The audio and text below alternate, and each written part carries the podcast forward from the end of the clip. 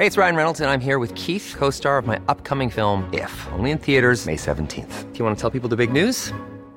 All right, I'll do it. Sign up now and you'll get unlimited for $15 a month in six months of Paramount Plus Essential Plan on us. Mintmobile.com slash switch. Upfront payment of $45 equivalent to $15 per month. Unlimited over 40 gigabytes per month. Face lower speeds. Videos at 480p. Active Mint customers by 531.24 get six months of Paramount Plus Essential Plan. Auto renews after six months. Offer ends May 31st, 2024. Separate Paramount Plus registration required. Terms and conditions apply if rated PG.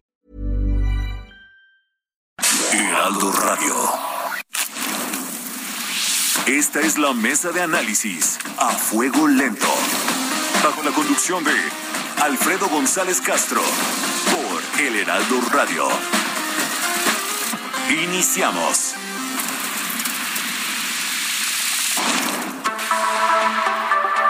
Son las nueve de la noche en punto, tiempo del centro de la República. Muy buenas noches, bienvenidas, bienvenidos a esta mesa de opinión. Los saluda su servidor y amigo Alfredo González Castro con el gusto de cada martes y decirle que estamos transmitiendo desde nuestras instalaciones acá en el sur de la Ciudad de México a través del 98.5 de su frecuencia modulada con una cobertura en prácticamente la totalidad de la República Mexicana y también llegamos hasta allá, hasta los Estados Unidos.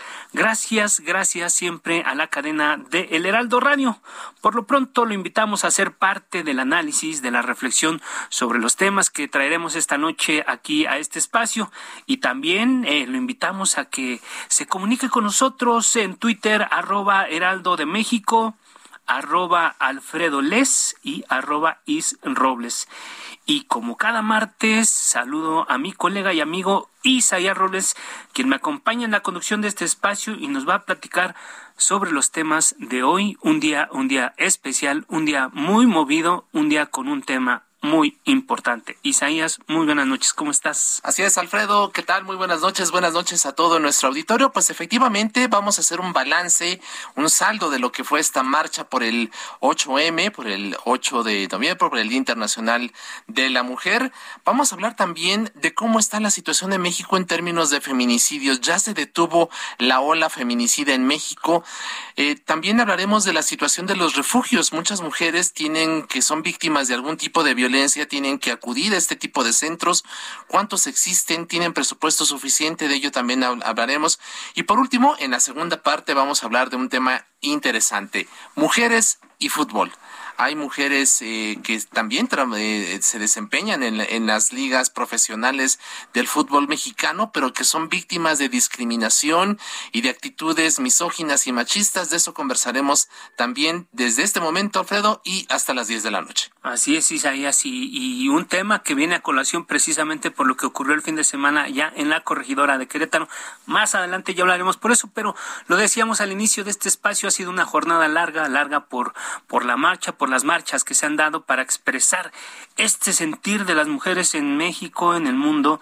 Y bueno, aquí en la Ciudad de México particularmente vamos a enlazarnos directamente con Cintia Stettin, ella reportera del Heraldo, quien estuvo en el corazón mismo de la movilización y nos presenta este resumen de lo que observó, y vivió. Buenas noches, Cintia, ¿cómo estás? ¿Qué tal? Muy buenas noches, Alfredo. Buenas noches, Isaías. Pues comentarles que eh, pues dos años, tras dos años de pandemia aquí en la Ciudad de México, pues nuevamente se retomó esta marcha, y pues digamos con más de 75 mil asistentes en este, pues para conmemorar el Día Internacional de la Mujer. Eh, varios contingentes salieron desde la una de la tarde partiendo de distintos puntos, desde el Monumento a la Revolución, así como del Ángel de la Independencia, eh, comentarte que la eh, pues literal la marcha se llevó a cabo de manera pacífica completamente simplemente se escuchaban gritos consignas eh, bailaban cantaban eh, las manifestantes incluso eh, hubo en un momento en el que se pararon bailaron y detuvieron completamente el contingente comentarte pues que justo eh, la marcha oficial, por así decirlo, la que, la que convocó a esta movilización, que es el colectivo 8M, inició a las 4.30 de la tarde la movilización desde el Ángel de la Independencia hasta el Zócalo de la Ciudad de México. Eh, comentarte pues que hubo un momento sobre Avenida Juárez y Reforma en donde el contingente se rompió pues muchas desconocían que la, ruta oficial sería por Avenida Hidalgo, eh, normalmente siempre se hace por Avenida Juárez, eh, al desconocer esa información, pues muchos se fueron por Avenida Juárez, hubo momentos en los que fue un poco complicado transitar por esta vialidad, pues hay que recordar que frente a, Bellas Artes hay un eh, plantón de eh, triquis, de, de, personas triquis, por lo que eh, se tuvieron que buscar opciones para poder ingresar a la calle 5 de Mayo y posteriormente al Zócalo de la Ciudad de México. Eh, comentarles pues que los elementos de eh, elementos de la Secretaría de Seguridad Ciudadana siempre estuvieron al pendiente de la movilización y incluso recibieron flores por parte de las manifestantes quienes les agradecieron que las estuvieran cuidando en todo momento. Evidentemente, pues la exigencia es clara, es parar eh, pues, justo la inseguridad en contra de las mujeres, así como eh, castigar y buscar justicia para aquellas mujeres víctimas de ese minicidio. Esas fueron las principales eh, consignas durante esta marcha que eh, en definitiva fueron más de seis horas en que estuvieron movilizándose las mujeres y que llegaron al zócalo de la Ciudad de México cansadas pero con la esperanza de haber sido escuchadas. Es la información que tenemos. Eh, bien, muchas gracias, Cintia. Gracias con este resumen muy puntual sobre lo que ocurrió esta tarde. Vamos a estar pendientes por si surgen algunas cosas más. Eh, lo importante de todo esto es que el saldo, hasta donde tenemos ahorita la información, es un saldo blanco. Por ahí unas policías heridas con algunos objetos que, lanzaron algunas manifestantes, pero en general el saldo es blanco de esta movilización. Vamos a dejarlo ahí, Cintia. Eh, Isaías, ahí está el resumen de esta de esta tarde, la jornada de este de esta tarde, pero vamos a entrar al análisis y la revisión de cómo está la situación de las mujeres, particularmente el asunto de, eh, de, las mujeres acá con, con las especialistas. Isaías, gracias, Cintia. Así es, así es, Alfredo. Son las nueve de la noche con seis minutos y ahora establecemos contacto con Carla Torres. Ella es vocera del colectivo Libres y Combativas. Carla, bienvenida, muy buenas noches. Hola, ¿qué tal? Buenas noches. Eh, pues platícanos, Carla, ¿cuál es el balance así ah, de, primera instancia que tú realizas de la movilización de esta tarde? Eh, pues mira, estuvo muy bien, fue una movilización masiva como la esperábamos, es una continuación de la movilización del 2019, que fue realmente impresionante. Eh, claramente, pues eso, eh, se ha notado la fuerza del movimiento en las calles de las miles de mujeres y jóvenes que participamos y que tenemos demandas muy claras, como se han eh, comentado aquí, ¿no? Y pues eh, finalmente logramos llegar al Zócalo, sí hubo algunas, algunas complicaciones, pero logramos el objetivo que teníamos de llegar al Zócalo, de dar nuestros mensajes en el transcurso de la movilización. Y bueno, pues creo que eso ha sido lo principal del día de hoy, la enorme demostración de fuerzas que, que dimos. Así es, Carla. Y, y la pregunta concreta es, marcharon varias horas, se cumplieron las expectativas luego de que durante los dos últimos años no hubo movilizaciones por la pandemia. Es decir, recuperaron fuerzas, se hicieron escuchar. ¿Cuál es tu balance? ¿Se cumplieron las expectativas? Sí, sí, sí, definitivamente se cumplieron y es que como lo dicen las mismas madres de, de víctimas, eh, de feminicidio, de violencia machista, pues se nos ha obligado a salir a las calles y hacer este tipo de manifestaciones, porque no se resuelven los crímenes contra la mujer. Tenemos desde el 95 hasta el 99% según sea el tipo de crimen que, que queda impune. Y la verdad es que la única alternativa que nos han dejado es salir a las calles. Pero no solo ahora que, pues que no hay tanto riesgo por el asunto de la pandemia, sino incluso durante los años de pandemia es un movimiento que no quedó eh, paralizado, que no se fue a sus casas, ¿no? Estuvimos todo el tiempo ahí y bueno, pues ahora con la movilización demostramos pues que seguimos aquí, ¿no? Seguimos dando la batalla porque a dos años pues no ha cambiado nada, al contrario, la situación de la mujer sigue siendo cada vez más complicada. Así es. Eh, las autoridades advirtieron, Carla, de una movilización muy violenta. Desde ayer estamos escuchando a, las autoridades de diverso orden diciendo que esta marcha iba a caracterizarse justamente por esa situación. ¿Se quedaron con las ganas? ¿Pretendían con estos llamados eh, inhibir de una u otra manera la participación de todas ustedes? Sí, seguramente que eso era el objetivo. Eh, no nos dejan otra cosa más que pensar. eh, claramente intentaban eh, disuadir que muchas compañeras pudiésemos participar hoy y la verdad es que no lo consiguieron y creo que eso refleja pues la enorme conciencia que hay la enorme necesidad que hay pues de salir, de, de gritar, ¿no? De sentirnos juntas, de sentirnos en confianza para seguir dando esta lucha, pues como decía hace un momento, no nos han dejado otro camino. Carla, mañana será hashtag un día sin nosotras. ¿Qué esperan ustedes de esta iniciativa mañana? Eh, pues mira, nos parece que está bien el llamado, el llamado a, a demostrar pues la importancia que tienen las mujeres que tenemos en la sociedad eh, ya lo hemos demostrado con la pandemia, las mujeres en la educación, las mujeres en la industria, las mujeres en los servicios de salud, hemos sido claves, ¿no? Para poder contener esta tragedia que fue la pandemia aquí en México y en todo el mundo. Y la verdad es que, pues ya lo, de alguna forma lo hemos demostrado ahí. A nosotras nos hubiera gustado una huelga el día de hoy, vamos a luchar por ella el próximo año, porque necesitamos que las compañeras todas estemos libres para poder participar en, política, ¿no? Para poder organizarnos, para poder salir a las calles. Y desafortunadamente muchas de nosotras, eh, no que no pudieron estar, pues, eh, pues es lamentable, ¿no? Por trabajo, porque no no se les dejó, ¿no? En sus centros de trabajo había algún tipo de represalia, este, y la verdad es que está muy bien el tema de parar, el tema de la huelga feminista eh, aunque a nosotros nos hubiera gustado mucho más que se realizara pues en este contexto de la movilización para que pudiéramos estar todavía más de las que ya estuvimos en las calles y todavía más demostrar que sin nosotras pues esta sociedad no se mueve, no funciona.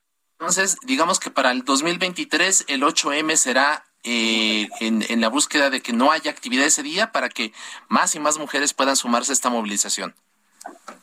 Eh, ¿Cómo, perdón? Eh, te preguntaba si entonces para 2023, el 8M, buscarán ustedes que, que sea un día de paro nacional para que más mujeres puedan participar en estas, en estas movilizaciones. Sí, así es. Eso será uno, un objetivo fundamental para nosotras desde Libres y Combativas. ¿Cómo garantizar, Carla, que, que no queden en la anécdota este 8 de, de marzo? ¿Cómo hacemos para que no sea solamente una fecha? Mira, lo que nosotros estamos llamando es a que mantengamos la organización permanente, porque no basta. Hemos logrado mucho ¿eh? con el movimiento, hemos logrado visibilizar la problemática que vive la mujer, hemos logrado posicionarlo, obligar ¿no? a la agenda política a posicionar nuestras demandas, hemos logrado la ley Ingrid, eh, hemos logrado sentencias ejemplares en casos de feminicidio, de violación. Nosotras arrebatamos 81 años y seis meses a un violador recurrente en Iztapalapa. Todo lo hemos conseguido gracias a este enorme movimiento, gracias a la lucha política, gracias a la lucha social en las calles. Pero no es suficiente porque todavía tenemos mucha, mucho camino por recorrer. Entonces creemos que es importante no dejarlo en un día de movilización, en un día de marcha. Necesitamos mantener la organización en los centros de trabajo, en las colonias, en las escuelas, mantenernos organizadas de manera permanente. Así es. Carla Torres, vocero del movimiento Libres y Colpativas, muchas gracias por compartirnos tu testimonio y estamos pendientes. Por lo pronto, un enorme abrazo y pues muchas felicidades por este, esta gran marcha que lograron realizar el día de hoy. Mm, gracias. Nueve de la noche. Gracias. Nueve de la noche con trece minutos. A fuego lento. lento. Blanca Ivonne Olvera Lezama es abogada penalista, criminóloga, académica de la UNAM e investigadora del Instituto Nacional de Ciencias Penales, INACIPE, y ha estudiado el fenómeno de los feminicidios en nuestro país. Eh, Blanca, gracias por tomar la llamada. Muy buenas noches. Buenas noches, gracias a ustedes. Bien, pues vamos a entrar en este otro, en otra, otra arista del tema que nos trae, eh, que nos convoca este 8M Isaías. Así es, el tema de los feminicidios. Eh, Blanca, según el secretario ejecutivo del Sistema Nacional de Seguridad Pública, el año pasado fueron asesinadas 3.750 mujeres y niñas. ¿Esta cifra, Blanca, es cercana a la realidad? Pues es la que nos reportan las cifras oficiales del Secretariado Ejecutivo, más la otra cifra negra. El INEGI dice que hay una cifra negra de 93% de delitos que no se denuncian, y entre ellos están las mujeres desaparecidas, las las mujeres que, que, que también son víctimas de feminicidio y están desaparecidas que no, no las encontramos y luego aparecen en, en las fosas y esas no aparecen en las cifras oficiales. Así es. Eh, sin embargo, incluso a pesar de tener esta cifra de 3.750 mujeres y niñas eh, que han sido asesinadas durante el año pasado, de todos ellos, solamente 1.004 casos se investigaron como homicidio doloso. ¿Por qué no se integran las carpetas por feminicidio, Blanca? No, los 1004 se, eh, son de feminicidio, se integraron por feminicidio. Es lo que estamos diciendo, que solo, solo esa, Así es, solo esa cifra de, del, gran total. ¿Por qué no, no se integran las carpetas por feminicidio? Porque este, eh, primero se registran como homicidio doloso de mujer, las otras 2.792, porque en los a, primeros respondientes que son los policías, los guardias nacionales, que son los que tienen el primer conocimiento del hallazgo de una mujer asesinada de forma violenta, pues no tienen suficiente capacitación en sistema de justicia penal o en perspectiva de género. Entonces eso les hace registrar, eh, o sea, a su a, a su lógica que es un homicidio doloso. Porque, mira, te voy a poner el ejemplo. Ah, ah, se encuentran con una mujer, en, en el cuerpo de una mujer en la calle, con signos de violencia, eh, ya sin vida. Entonces lo que dice el policía, ah, es una mujer, ah, tiene signos de violencia. Este, entonces es un homicidio, es doloso porque tiene signos de violencia y como es mujer es un homicidio doloso de mujer. Así lo registra en su informe policial homologado.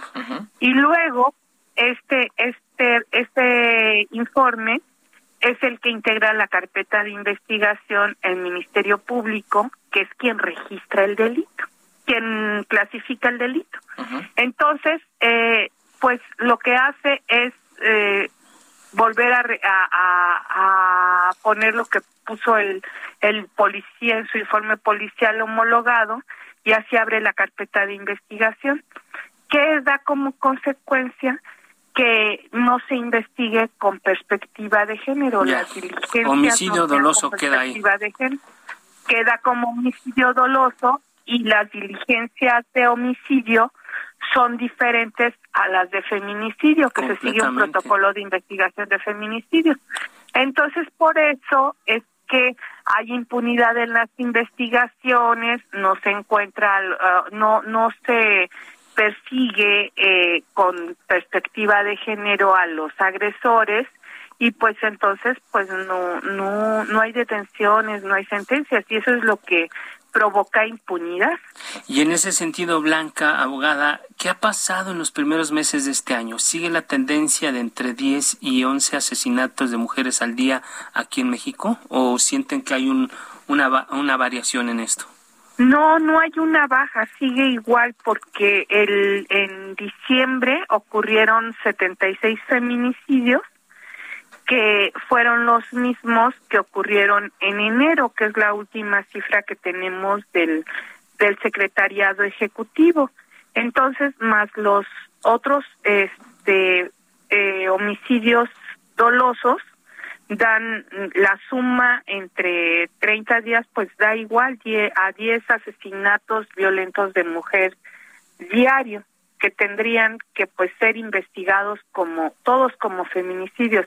Y déjame decirte que que no nada más porque por, por lo que dice el sistema de justicia penal o por la perspectiva de género, sino porque los instrumentos internacionales desde campo algodonero nos dicen que toda muerte violenta de mujer tiene que ser investigada con perspectiva de género, o sea, tiene que seguir las diligencias del de los protocolos de feminicidio de las fiscalías. Y también lo dice la Suprema Corte eh, tanto en la tesis jurisprudencial de la señora Mariana Lima o, o la 219 diagonal 2019 entonces eh, pero pues esto no no no se realiza de, de esta forma y entonces por eso es que pues falta perspectiva de género en la investigación y persecución de los delitos de feminicidio. Así es. Blanca Ivonne Olvera Lezama, investigadora del INESIPE, gracias por aceptar nuestra convocatoria y conversar con el público de A Fuego Lento. Muchas gracias.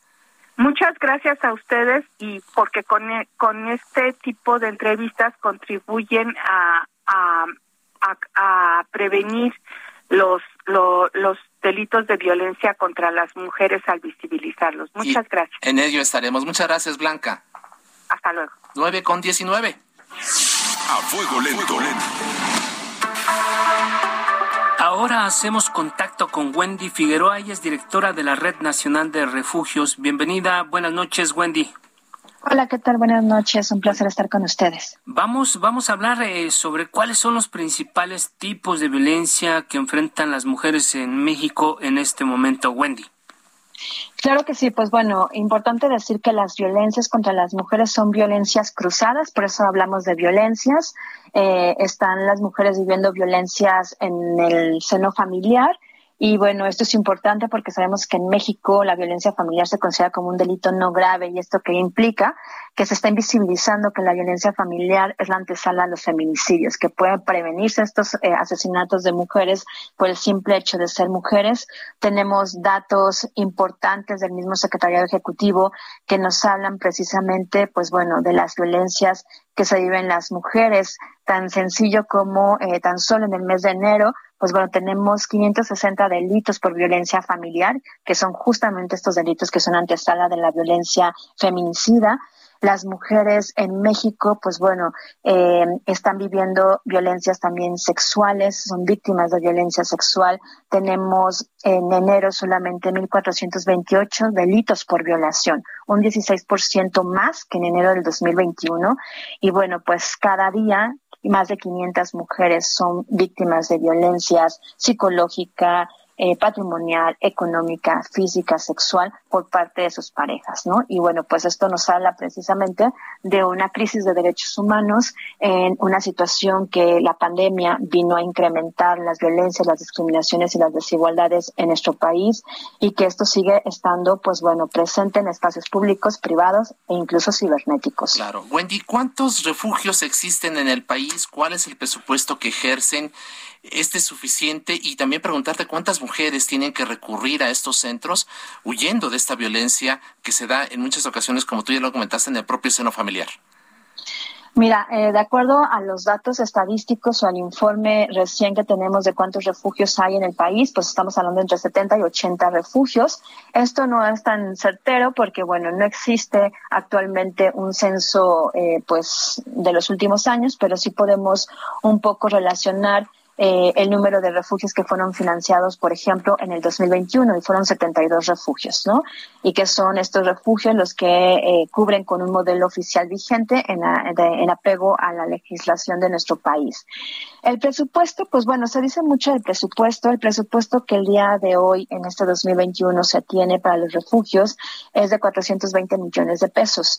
Eh, hay un incremento del 4% en relación al 2021, pero como ustedes saben, la inflación en nuestro país oscila entre el 6 y el 7% de inflación. Por lo tanto, este incremento que se habla y que hemos escuchado constantemente a las autoridades decir, pues no es ni siquiera correlacional a la inflación que vivimos en nuestro país. ¿Esto qué significa? Que no es suficiente para atender las necesidades y además de las necesidades el impacto diferenciado que ha tenido la pandemia contra las mujeres y las niñas. Si además le sumamos, Alfredo Isaías, que este presupuesto no cubre los 12 meses del año, ojo, los refugios operan las 24 horas del día, los 365 días del año porque las violencias no tienen tregua. Es pues presupuesto federal, ¿verdad? Así es, es un presupuesto federal, efectivamente, que está bajando ahorita por bienestar eh, social y que, bueno, pues no cubre los 12 meses del año, cubre solamente 10, si bien va, o 9 meses, lo cual pues pone en riesgo la continuidad y la operación de los espacios de refugio. Seguimos sin ser una política de Estado que garantice precisamente un presupuesto, pues bueno, garante, que vaya en aumento y que pues esté cubriendo todos los meses del año de forma constante y sin ninguna interrupción. Así es. Eh, Wendy, finalmente, ¿la pandemia elevó la violencia intrafamiliar hacia las mujeres? ¿En qué porcentaje? Tenemos un minuto antes de irnos a corte. En el caso de los refugios tenemos un incremento del 51% de ingresos en los espacios de protección eh, en los dos últimos años de la pandemia. Así que, pues esto también está relacionado a nivel nacional con más del 20% del incremento. Así es importante. ¿Y cuántas mujeres aproximadamente eh, se reciben en esos refugios?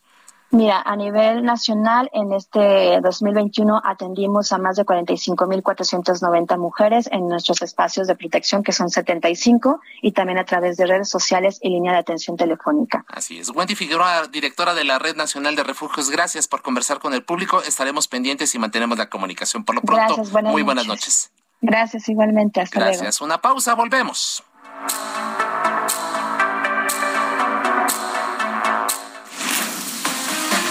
En la polémica por El Heraldo Radio, con los que saben de política y la desmenuzan. En la mesa de análisis, a fuego lento, con Alfredo González Castro. Regresamos. Heraldo Radio, la HCL se comparte, se ve y ahora también se escucha.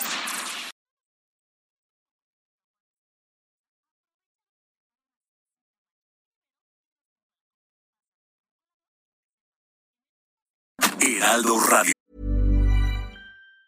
Hey, it's Ryan Reynolds, and I'm here with Keith, co star of my upcoming film, If, only in theaters, May 17th. Do you want to tell people the big news? All right, I'll do it. Sign up now and you'll get unlimited for $15 a month in six months of Paramount Plus Essential Plan on us. Mintmobile.com slash switch. Upfront payment of $45 equivalent to $15 per month. Unlimited over 40 gigabytes per month. Face lower speeds. Videos at 480p. Active Mint customers by 531.24 get six months of Paramount Plus Essential Plan. Auto renews after six months. Offer ends May 31st, 2024. Separate Paramount Plus registration required. Terms and conditions apply if rated PG. La HCL se comparte, se ve y ahora también se escucha. Siga en la polémica por El Heraldo Radio, con los que saben de política y la desmenuzan. En la mesa de análisis, a fuego lento, con Alfredo González Castro. Regresamos. Son las nueve de la noche con 30 minutos, hora del centro de la República. Volvemos a la mesa de opinión a fuego lento. Les recuerdo que estamos transmitiendo totalmente en vivo por el 98.5 de su frecuencia modulada desde la Ciudad de México con una cobertura en prácticamente la totalidad del territorio nacional y también en una parte importante de los Estados Unidos. Gracias, gracias siempre a la cadena de El Heraldo Radio. Estamos de regreso en la segunda parte de esta mesa de opinión, de esta mesa de análisis, de reflexión, a veces de debate también, ¿por qué no? Y ya abordamos sobre un tema muy, muy importante que tiene que ver con la fecha de hoy, que, que es el Día Internacional de la Mujer ya hablamos de la, nos hicieron un reporte de cómo, cómo, del resumen de cómo fue la jornada de hoy en, en, en la Ciudad de México, particularmente cómo está el asunto de los feminicidios y también hablamos de cuál es la situación de los refugios. 51% crecieron eh, durante la pandemia. Quiere decir que las mujeres están saliendo de sus hogares huyendo de la violencia doméstica. Vamos a dejarlo ahí, Isaías, tenemos otro tema muy, muy importante que tiene que ver con dos cosas. Primero, la coyuntura de cuál es la situación de las mujeres en el deporte, en el, en el fútbol particularmente, y también qué pasó el fin de semana en Querétaro con esta, con estas escenas de violencia poco antes vistas aquí en la ciudad, digo, en el país y vamos a hablar de eso. Así es, así es, Alfredo. ¿Y quién mejor que, que Beatriz Pereira? Ella es periodista especializada en el tema deportivo que ha investigado y sabe muy bien las entrañas de prácticamente todas las actividades deportivas en nuestro país. Ella es reportera del semanario Proceso, quien se encuentra ya en la línea telefónica y a quien le damos la bienvenida. Beatriz, ¿qué tal? Muy buenas noches. Hola, Isaías, Alfredo, qué gusto, buenas noches. Pues eh, vamos a entrar eh, en materia, si te parece bien, con el segundo tema que nos platicaba Alfredo, que es lo ocurrido el sábado pasado allá en el estadio de la corregidora. ¿A qué atribuir, Betty, esta trifulca? ¿Hubo falta de control en los accesos, venta indiscriminada de alcohol, cuerpos de inseguridad insuficientes, una mezcla de todos estos factores? ¿Qué nos puedes tú comentar? Pues creo que ya, digamos, ahorita con unos días después de todas las imágenes que hemos visto, el análisis, creo que la conclusión más justa sería decir que fue una cadena de equivocaciones, de negligencias también, que nacen a partir de que, bueno, pues esta empresa de seguridad privada, que es la responsable de, eh, pues, controlar eh, a quienes asisten o a quienes asistieron, perdón, al, al, al, juego contra el Atlas, no cumplieron a cabalidad su trabajo, que la policía, las fuerzas de seguridad pública que estaban afuera, pues tampoco intervinieron, que uh, quienes estaban en la seguridad privada adentro, lejos de ayudar a, a pagar este, esta bronca que comenzó, abrieron las rejas para que pudieran encontrarse los, los, los integrantes de las barras del Querétaro y del Atlas, y a partir de ahí, bueno, pues es la golpiza, ¿no? Y después, pues eh, la incapacidad, ¿no? De, de nadie poder controlar ya esta eh, masa enardecida, a estos muchachos, señores, que con un lujo de violencia, pues golpeaban a todo aquel que consideraban que era su enemigo. Entonces, pues ya lo decían hoy en la conferencia de prensa de la Liga MX y la Federación Mexicana de Fútbol, el principal responsable es el Club Querétaro, y por eso se ha llevado las sanciones que le impusieron esta mañana. Y justo te iba a preguntar de eso, Betty, y, eh, ¿cómo viste las sanciones? Eh, da la impresión que fueron eh, tibios, que les tembló un poquito la mano, porque, bueno, pues esperaba incluso que, que, el, que el equipo fuera eliminado, eh, como dicen, inhabilitado, ¿no? Prácticamente. ¿Tú cómo viste las sanciones que impusieron? Eh, desafiliado sería la, la manera La correcta, es decir, ajá, que lo sacaran ¿no? De- del fútbol organizado. Mira, entiendo la posición tanto de Miquel Arriola como de John de Luis en el sentido de que dicen este tipo de sanciones nunca las habíamos aplicado, son históricas, la multa más alta es de 800 mil pesos y la pusimos en 1.5 millones, el castigo más alto de veto para, para un club es 10, 10 partidos y nosotros le metimos el año completo. Entonces entiendo que sí, a ver, que estas sanciones jamás se habían impuesto, pero creo que para lo que vimos el fin de semana, yo sí hubiera pensado que, que, que podían anunciar la desaparición de, de, las, de las barras. Y yo sé que también decirla decir desaparecer no es un decreto, ¿sabes? Que digas que, que, que, puedes decir a partir de mañana no vengan y ellos no van a ir y no se van a aparecer y no se van a organizar. Es un estilo de vida, ¿no? O sea, se dedican a eso. Sí, es un modus vivendi. Ellos viven de estar ahí, han recibido dinero, han hecho negocios en función de vender cervezas, vender alcohol antes de los juegos. Bueno, ni qué decir ahora con este tema de que sabemos que el crimen organizado está ahí infiltrado. Bueno, pues también hay narcomenudeo adentro de, de los de esos grupos de animación o barras. Entonces, pues tampoco es fácil que este monstruo que creció a lo largo de estos 20 años lo, lo eh, elimines de un, de un día para otro. Ahorita ya he visto cómo ha reaccionado, por ejemplo, Chivas decía, nosotros hemos decidido que eliminamos nuestro equipo de, de animación, perdón, nuestro grupo de animación, no vamos a permitir que entre hasta que nosotros decidamos si vamos a invitar a niños que a través de la Fundación Jorge Vergara y, y, la Fundación Teletón. Y ahora yo recuerdo cómo Jorge Vergara en 2014 decía justamente, tenemos que desaparecerlos y tenemos que desaparecerlos porque los que están allá adentro, a ver, no todos son malos, pero ya se les infiltraron. Entonces tenemos que contenerlo. Obviamente no encontró eco, nadie le hizo caso y llegamos tantos años después a, pues a, cómo la realidad se te para enfrente y te dice, es un error, es una equivocación vocación tener estos grupos de animación de la manera como han funcionado, porque pues ya están infiltrados y ya no es la el fanático de corazón de verdad que va al estadio porque gusta de un espectáculo como el fútbol, sino que sí van con la intención de intimidar, de agredir, de lastimar a las personas que están ahí porque ellos consideran que son sus enemigos y porque quieren y porque pueden golpearlos porque están cobijados por la impunidad también. Así es, Betty. Hablabas de, de los grupos de animación como un monstruo que, que se dejó crecer durante estos 20 años. ¿Quién permitió esto y quiénes son los que están detrás precisamente de este tipo de actividades?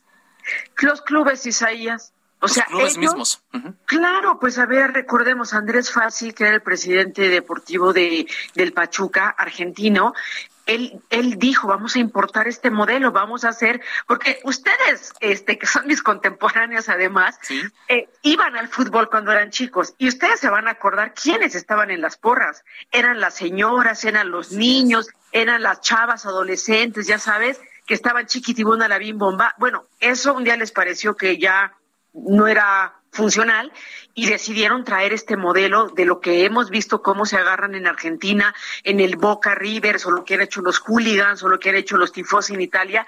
Ellos importaron ese modelo, lo trajeron a México porque trataron pues de meterles unas venas a la gente, al, al, aficionado mexicano, pero les dieron financiamiento, les dieron boletos, les dieron dinero para que los acompañaran en los viajes a los juegos y en este afán pues por demostrar a ver quién tenía la barra más salvaje, más brava, este, más, digamos, fanatizada, pues se desbordó. Y al final de cuentas los propios integrantes que yo no dudo eh, que hayan comenzado con un fanatismo y decir sí somos súper aficionados y, y, vamos a apoyar al equipo se les metieron estos otros que son del crimen organizado y se perdió el control. Entonces si no logras contener eso en la sociedad en el día a día hay una batalla no este, con los municipales, los estados, el propio gobierno federal y no logran controlarlos. Imagínate que los federativos o los directivos del fútbol van a tener el poder de contener esos grupos que están en el fútbol. Pues ya no se puede. Un mal necesario que, que ya está incrustado ya en este modus vivendi. Betty, y tú que llevas mucho tiempo trabajando ya en, en digamos, en la parte de deportes y te has dedicado a escudriñar, eh, ¿Qué nos puedes comentar? ¿Hay algunas investigaciones ya en curso sobre estas, eh, sobre estas barras? Este, ¿Qué nos puedes decir? Pues mira, lo que dijeron hoy en la conferencia de prensa es que, eh, digamos que la, la información que la comisión disciplinaria pudo recabar la compartieron también con el gobierno del estado de Querétaro y que digamos todos los videos por este la transmisión de televisión y obviamente pues las cámaras que pueden estar ahí en el estadio pues con base en todo eso fue como como este lograron saber los nombres y, e identificar a, algunos de quienes participaron en esta batalla campal y así fue como consiguieron las órdenes de aprehensión, por eso ya sabemos que hoy en la mañana presentaron a 10, ¿no? Este, pero yo te diría, yo creo que esto ya excede, por supuesto, lo que puede hacer la federación en el sentido de eh, detener a los responsables y vincularlos a proceso y, y, hacer, digamos, la parte legal conducente, que si le toca al fútbol, esta parte de, hoy nos vinieron a anunciar el tema de la, de la credencialización, pero la credencialización anunciaron hace 15 años. Entonces, yo tampoco sirve de mucho.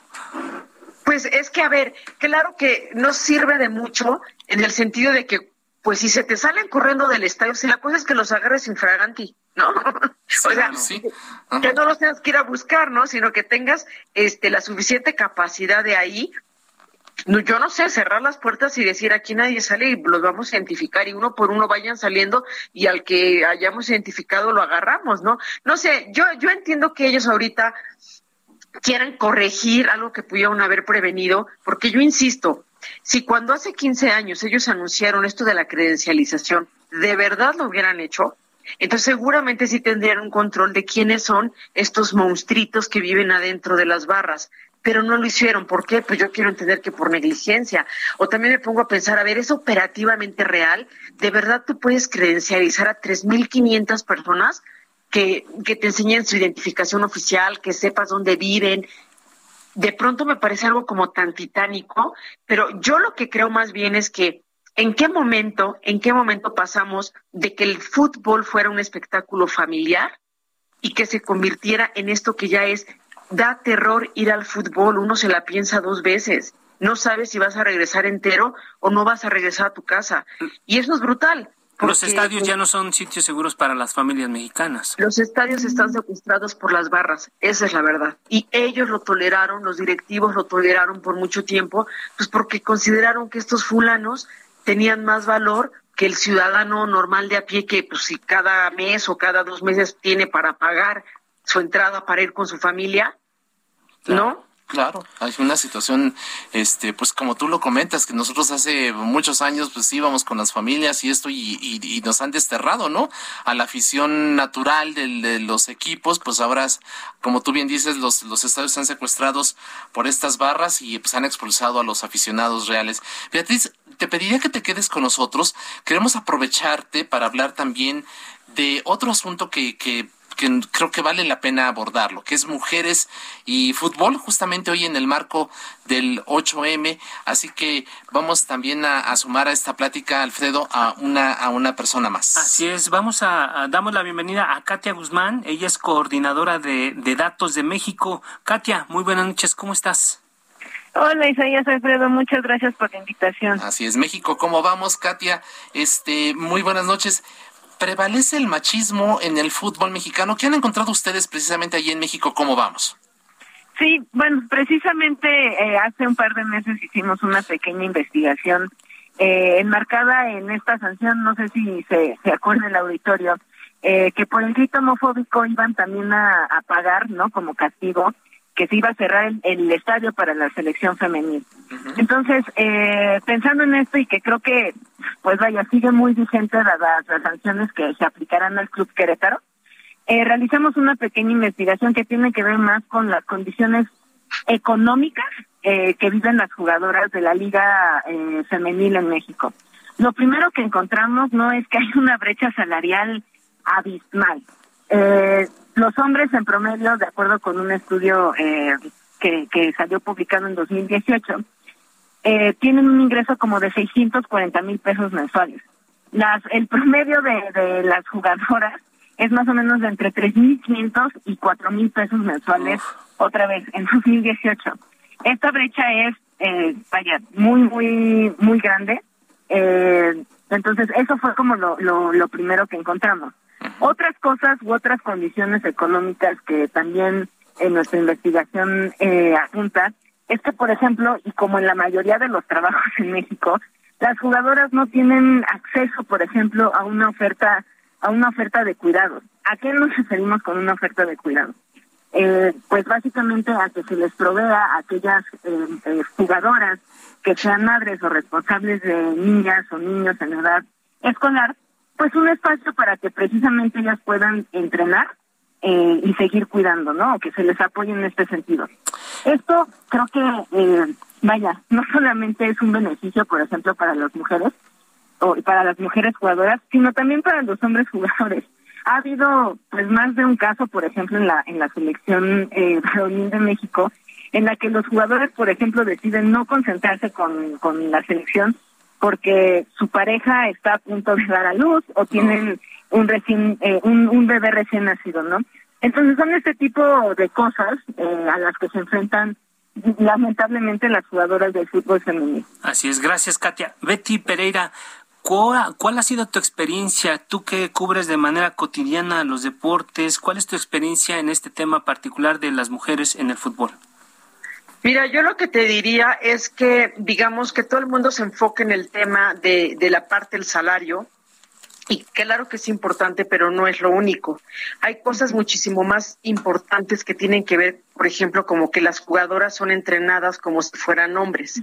Es decir, no reciben un entrenamiento específico para, para una futbolista mujer y como las entrenan como hombres, esto deviene en que tengan lesiones principalmente del ligamento cruzado y son lesiones que tardan muchísimo en sanar. Si de repente la jugadora está lesionada y se le acabó el contrato, pues en muchas ocasiones los equipos pueden lavarse las manos y decir yo ya no tengo por qué este, atenderle la lesión y se quedan, digamos, lesionadas y sin equipo y tienen que cargar con su recuperación en las manos.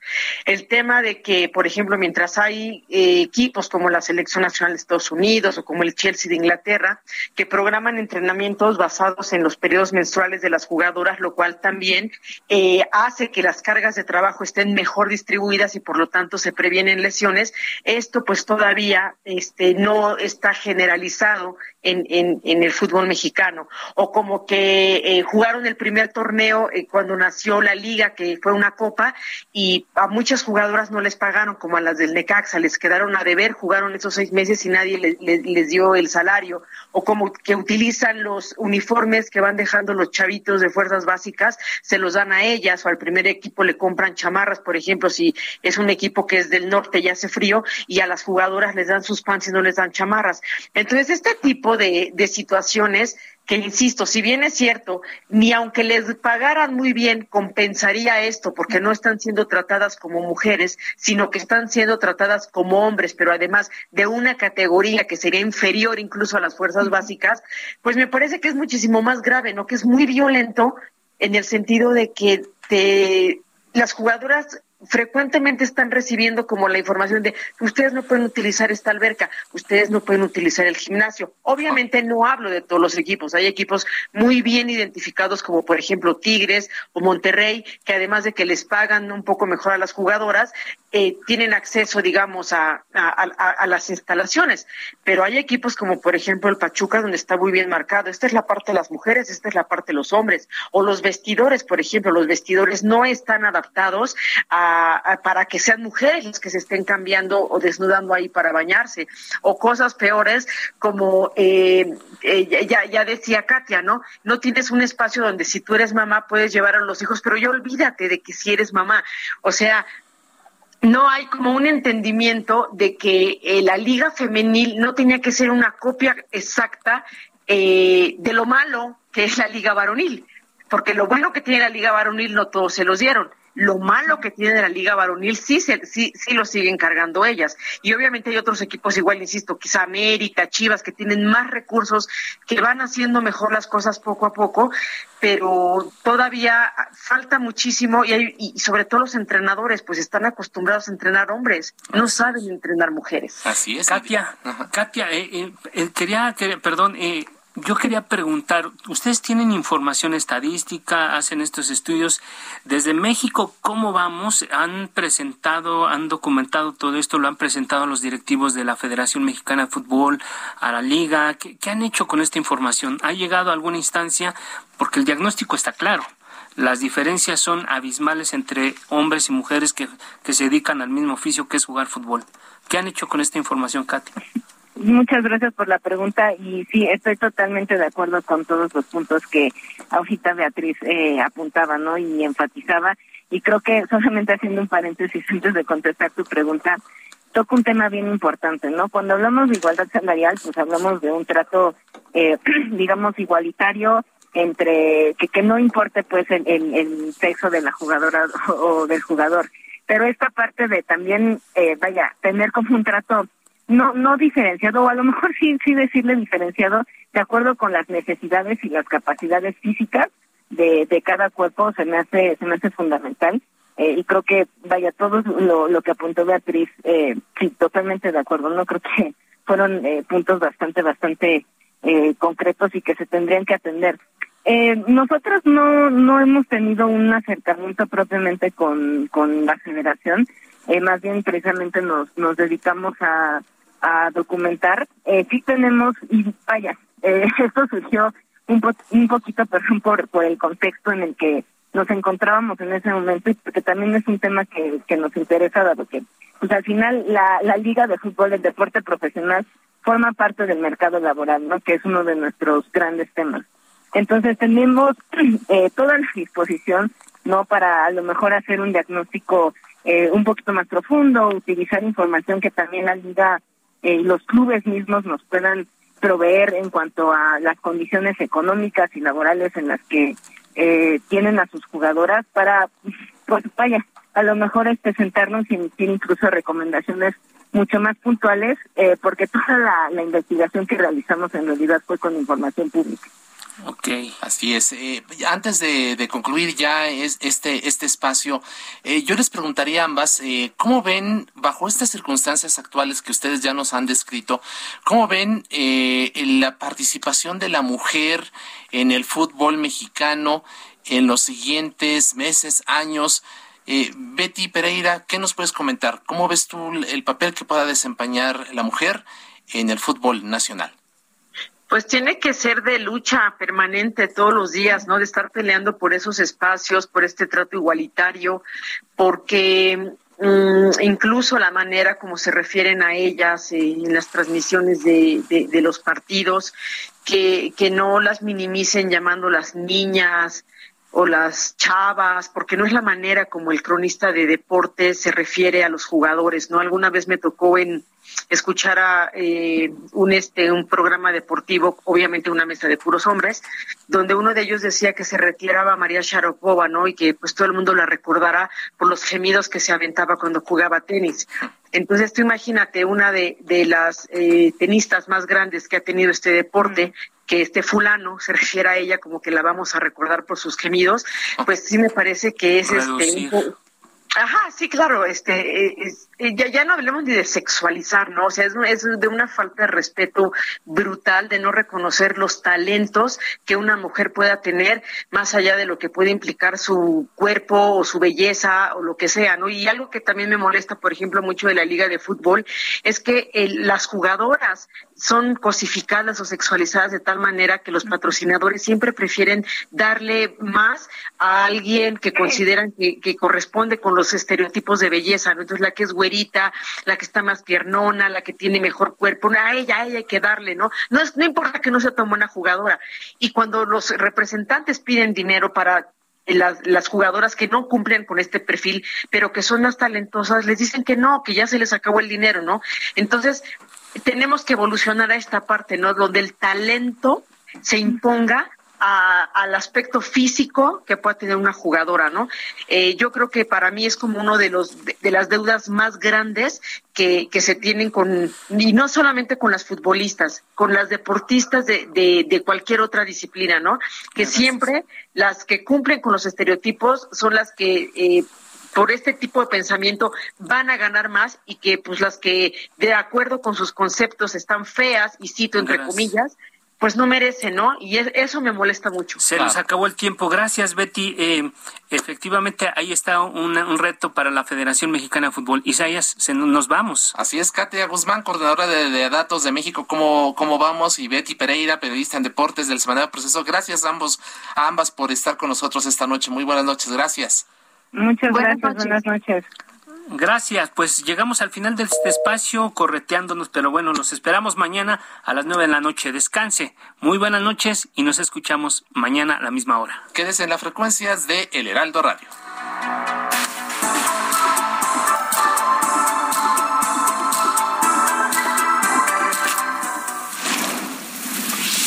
La polémica por hoy ha terminado. Le esperamos el próximo martes para que con los expertos analicemos la noticia y a sus protagonistas. En la mesa de análisis a fuego lento por El Heraldo Radio, con la H que sí suena y ahora también se escucha. Heraldo Radio 98.5 FM, una estación de Heraldo Media Group, transmitiendo desde Avenida Insurgente Sur 1271, Torre Carrachi, con 100.000 watts de potencia radiada. Hey, it's Paige DeSorbo from Giggly Squad. High quality fashion without the price tag. Say hello to Quince.